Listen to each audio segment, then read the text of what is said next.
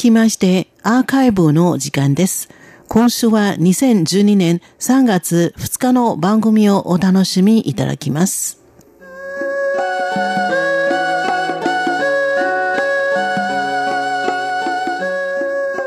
リスナーの皆様、文化の台湾の時間です。この時間では台湾に関する様々な文化をご紹介してまいります。今週のご案内は私上野です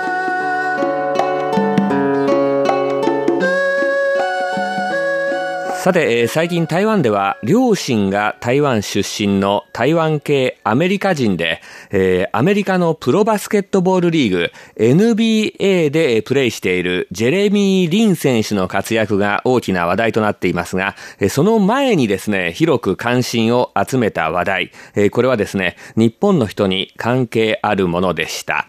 残念ながらあまりですね、歓迎すべき事件ではありません。台湾で活躍する台湾と日本の人のハーフの女性タレントと、その友人の日本人男性、どうやらこれ恋人関係らしいんですけれども、この二人にあと二人、台湾の女性タレントが加わって2月2日の夜、台北市内でお酒を飲んでタクシーに乗り、どうしたことかその後ですね、そのタクシーの運転選手をこの日本人男性が街頭で投げ飛ばして何度も蹴りつけるという大田事件が起きたんです。えー、運転手はですね、えー、これ意識不明になりまして、えー、病院の集中治療室に運ばれるという重傷でした。えー、事件が明るみに出まして、えー、女性タレントらは記者会見を開きまして、えー、運転手に胸を触られたなどと釈明したんですが、その後で運転手には非がなく、女性タレントたちが嘘を言っていたことがバレてしまったんです。えー、その鍵となりましたのが、事件を録画した映像や録音した音声でした。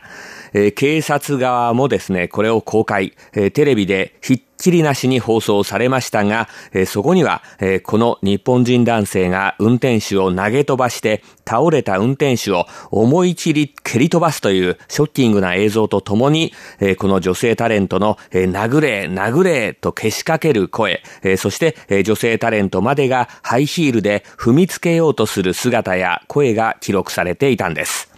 え運転手はですね、幸い意識を取り戻しましたが、肋骨が折れるという大怪我でした。えこの事件では台湾の人はもちろん台湾に住む日本人たちが一斉にこの日本人男性や女性タレントを非難一部の日本人はこの運転手のためにお見舞い金を募金して話題になりました検察当局は素早く起訴、重傷を負わせた罪で男性には懲役6年、女性タレントも蹴りつけた場面が映像に残っていましたから4年の刑を求めています。台湾に住む日本人の一人として私も大変悲しく感じた事件ですけれども、そこで浮き上がった台湾の独特な文化がありました。それは監視カメラです。今回の事件の決め手となったのは先ほど申し上げました映像と音声でした。では、これらはどうして残っていたのか、監視カメラなんですね。えー、今では、携帯電話でこう、写真はもちろん映像も録画できますよね。えー、差し詰め、す、べ、ての人が新聞記者のようなもんです。えー、さらに、えー、街角、特に繁華街では犯罪防止のため、至るところに監視カメラが備え付けられています。警察が設けるもの、警備会社が取り付けるもの、またお店の人が自分たちでつけるもの、様々だと思います。えー、最新の報道では、台北市政府がここ数年間に設けているのは、13,699個だということです。えー、また台北市内の交差点に設けられている監視カメラはですね、39,000個余りとする報道もあります。この数字、実際に多いのか少ないのかちょっと判断しかねますけれども、え台北に住んでいる私の実感としては、え確かに多いという気がします。私が住んでいるマンションでも当然入り口や通路にはありますし、エレベーターの中にもあります。外に出ても交差点やお店の前にはしっかりとついています。事件が起きればこういったカメラで撮られた映像は民間のものでも警察が提出を求めるでしょうし、これを拒否することもできないでしょう。実際今回の事件では、大田事件が起きた後、この日本人男性と女性タレントたちがホテルのエレベーター内にいる映像が公開されました。このホテルは一部から、え、プライバシー侵害だと批判されましたが、警察から提出を求められたら断れないと弁解しています。え、こういった映像をつなげますと、え、事件の全容が分かってしまうということですよね。確かに監視カメラが多く、台北では変なことはできないなと感じてしまうわけですが、それでも監視カメラには死角があるはずです。えー、そうそうこの事件の全容がしっかりと撮影されるわけがありません。えー、今回監視カメラが提供した証拠のうちではですね、音声の部分が特に重要だったようです。えー、つまり画面には映っていなかったけれども、先ほどご紹介しました、殴れ殴れというような音声は入っていたんですね。えー、では、公開された映像はどうしたのかと言いますと、これ、小型の隠しカメラのような機器で撮られたものでした。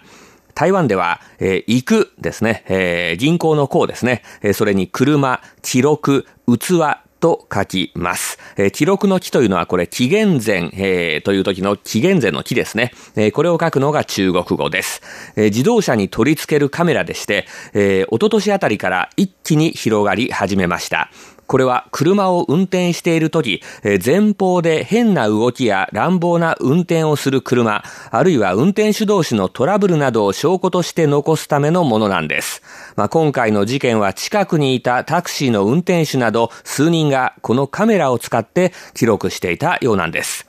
このカメラは小さくてこの手のひらに入るぐらいのものなんですね。えー、普段はこのダッシュボードの前のところにちょこんと取り付けられていますけれども、取り外すこともできます。まあ、これで撮影されたら、それは強力な証拠になってしまいます。今回の事件でも、歩道に横たわった人を思いっきり蹴る姿が映っているわけで、暴力を振るった方は酔っ払っていたというぐらいしか弁解のしようがなかったわけです。えー、この自動車用記録カメラ、これまでは運転上のトラブルを記録するのに使われるのが主でした。ずっと回しっぱなしにしておきまして、何も起こらなければ時間が経つごとに、えー、機器の中のメモリー、つまり記録されたデータは消えて、また新しい映像を録画していくという仕組みですから、運転しながら全く気にしなくてもいいわけです。